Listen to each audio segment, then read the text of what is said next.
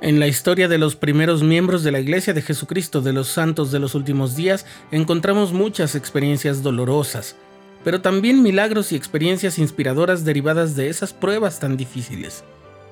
Había muchas razones para llorar, pero también muchas para tener esperanza y sentir gozo. Estás escuchando el programa diario presentado por el canal de los santos de la Iglesia de Jesucristo de los Santos de los Últimos Días.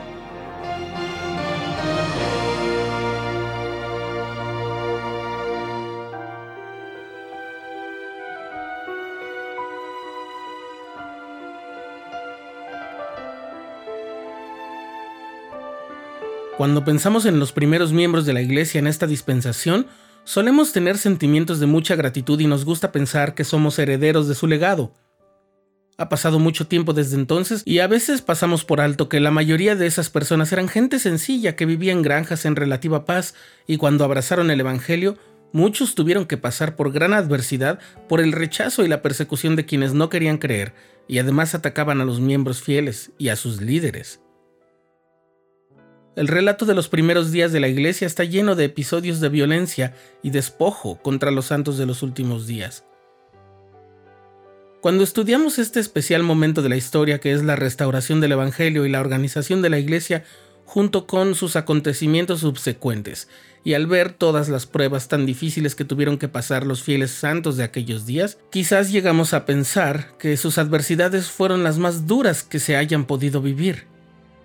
Al reflexionar sobre estas experiencias debemos pensar que nadie debe haber vivido pruebas tan duras como los miembros de aquel entonces, pero también estaríamos un poco equivocados. Puede que en estos tiempos no estemos siendo obligados a dejar nuestra vida completa y todas nuestras pertenencias atrás, como lo hicieron muchos de estos pioneros, pero definitivamente todos y cada uno de nosotros ha llegado a tener o tiene una pesada carga que llevar. Las pruebas y las dificultades que se nos presentan día a día nos ayudan a aprender y a mejorar. Al igual que el acero que es forjado siendo expuesto en múltiples ocasiones al fuego, nosotros debemos pasar por un proceso de mejoramiento que puede resultar tan doloroso que podemos llegar a pensar que no será posible que salgamos de él. Hoy en día las dolencias que nos aquejan no son simplemente enfermedades físicas, sino incluso padecimientos mentales que nos llegan a hacer sentir tristeza profunda, depresión, angustia o ansiedad. Vivir en este mundo se ha vuelto cada vez más un reto. La economía mundial y las condiciones laborales no siempre son las más adecuadas para llevar una vida tranquila. La inseguridad se ha vuelto parte de nuestras vidas y así podríamos continuar la larga lista de esas cosas que nos prueban que no somos tan diferentes de aquellos pioneros.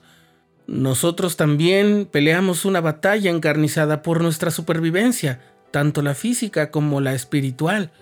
Pero tal como en el pasado, los santos de los últimos días no estamos solos en este campo de batalla. El Salvador se ha encargado de recordarnos que se encuentra a nuestro lado en múltiples ocasiones y si ponemos atención a sus sagradas escrituras, lograremos ver que nos habla como un padre amoroso habla al más pequeño de sus hijos en el Nuevo Testamento.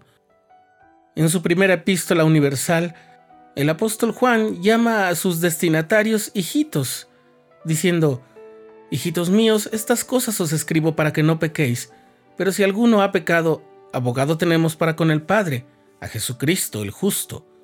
Os escribo a vosotros, hijitos, porque vuestros pecados os han sido perdonados por su nombre. Y ahora, hijitos, permaneced en él, para que cuando aparezca tengamos confianza y no seamos avergonzados ante Él a su venida. Este trato de ternura y amor nos lo prodiga el mismo Salvador en la sección 61 de Doctrina y Convenios. Y ahora de cierto os digo, y lo que digo a uno lo digo a todos, sed de buen ánimo, hijitos, porque estoy en medio de vosotros, y no os he abandonado. En otro lugar del mismo libro de Doctrina y Convenios, leemos una expresión que es igual de tierna y de amorosa. Así que no temáis, rebañito, haced lo bueno, aunque se combinen en contra de vosotros la tierra y el infierno, pues si estáis edificados sobre mi roca, no pueden prevalecer. Sí, El mismo Salvador que decía que su palabra es como una espada de dos filos que corta hasta partir las coyunturas, enternece su voz y nos llama rebañito, nos llama hijitos. El Señor nos pide que seamos valientes y que recordemos siempre que nos cuida. Si lo hacemos y perseveramos hasta el final, la recompensa será infinita y cada prueba y obstáculo habrán valido la pena.